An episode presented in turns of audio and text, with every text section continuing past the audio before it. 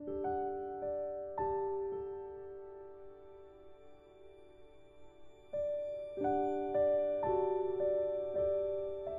necesitamos más influencers cristianos. Necesitamos más cristianos que sean influencia. Es una frase que escuché el otro día y me pareció muy interesante.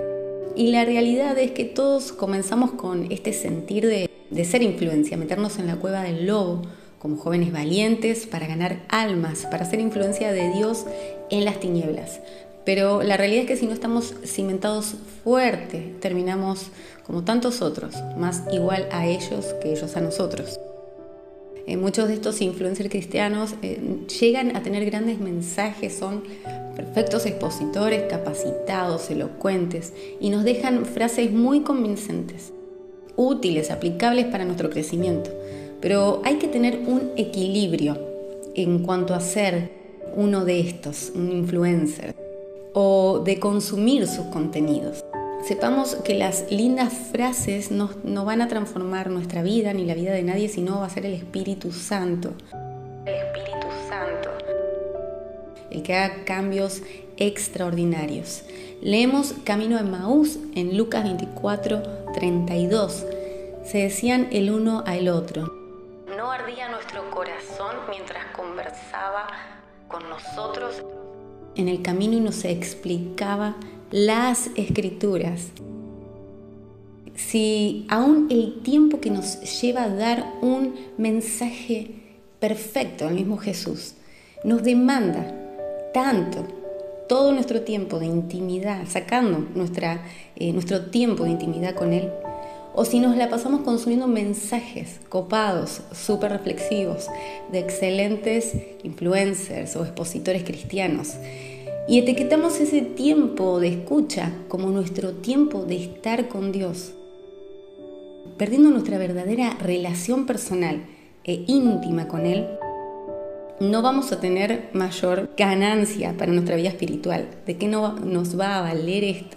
Eh, no nos tenemos que confundir. Eso no es exclusivamente estar con nuestro Señor Jesús.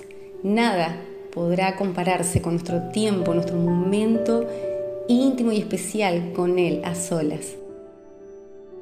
Esto requiere de nosotros un anhelo, un querer, un deseo de estar con Él.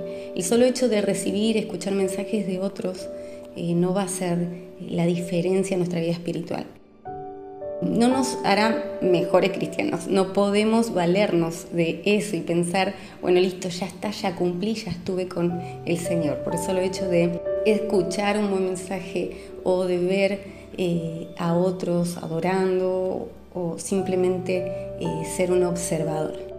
Tampoco podemos alimentarnos de la inspiración momentánea de un buen mensaje.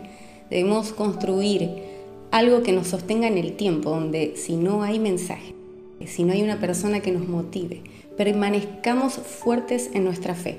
Debemos levantarnos y ser valientes. Y si quizás eh, comenzamos de una forma y terminamos de la forma no deseada o esperada, nos desviamos de alguna forma.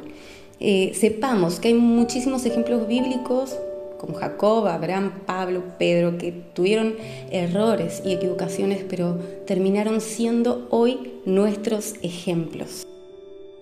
Así que lo importante no es cómo comenzás, sino cómo terminás.